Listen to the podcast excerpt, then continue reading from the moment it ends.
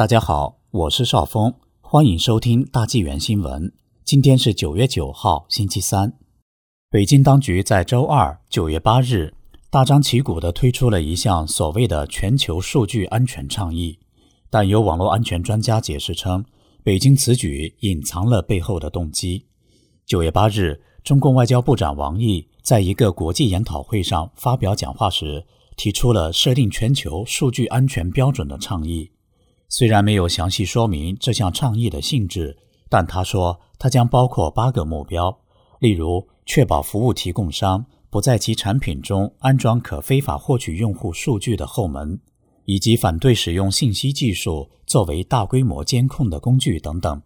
据媒体报道披露，中共的科技公司在这两方面一直都是这样干的。国立台湾大学的数据科学、人工智能和网络安全专家林宗南教授对此表示，中共提出这一倡议的背后有三个意图，其中的一个就是为了进行对外宣传。林先生在接受电话采访时表示，从表面上看，该倡议中的各种说法看起来似乎非常合理，这将能够使北京对外宣扬说。美国推出针对中共的清洁网络行动是存有私心的。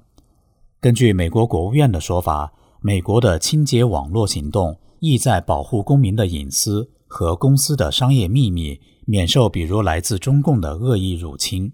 他寻求保护电信网络基于云计算的系统和应用程序的数据不会被北京当局接入，包括不使用华为的 5G 网络设备等措施。中共外交部长王毅在周二的讲话中抨击了美国在该领域发起的行动。对于中共的建议，美国佛州共和党参议员里克斯科特在推特上表示：“允许中共制定全球数据安全规则，就像是让狐狸去看守鸡舍。”斯科特还补充说：“中国的共产党政权对其公民如何使用互联网。”以及从全球各国窃取数据和知识产权进行了严格的控制。林教授则对此表示，中共的新举措中的那些看似合理的主张，也将允许中共政权进行对内宣传，并借此宣扬说美国是在侮辱、诽谤中共的技术能力。林教授还补充说，北京可能会寻求团结其朋友，以形成一个对抗美国的联盟。林教授预测。发展中国家，特别是那些已经签署了中共“一带一路”外交项目的国家，可能会加入其新的全球数据安全倡议。林教授认为，中共政权还将通过受其影响的国际机构，包括联合国附属机构，推动这一新的举措。八月初，美国德克萨斯州共和党众议员迈克尔·麦考尔提出了一项新法案。旨在对抗中共在联合国系统中的影响力。目前，中共派人在包括国际民用航空组织在内的四个联合国机构中担任最高职务。最近，一名中共法官也当选为联合国支持的审理海事纠纷的国际司法机构的法官。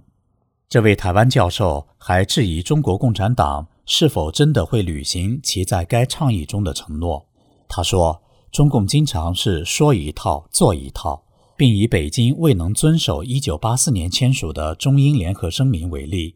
该联合声明是一项具有法律约束力的国际条约，为香港在1997年从英国统治下回归中共铺平了道路。该条约保证香港在1997年以后至少50年内享有一国两制模式的高度自治。但是，北京最近颁布了一项国家安全法，迄今为止，很多反对北京干涉地方事务的持不同政见者已经被拘捕，一些发表反对言论者也受到惩罚。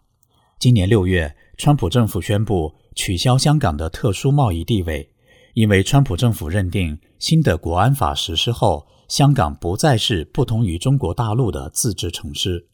林教授问道。为什么会有人认为中国共产党会信守其全球数据安全倡议中的承诺？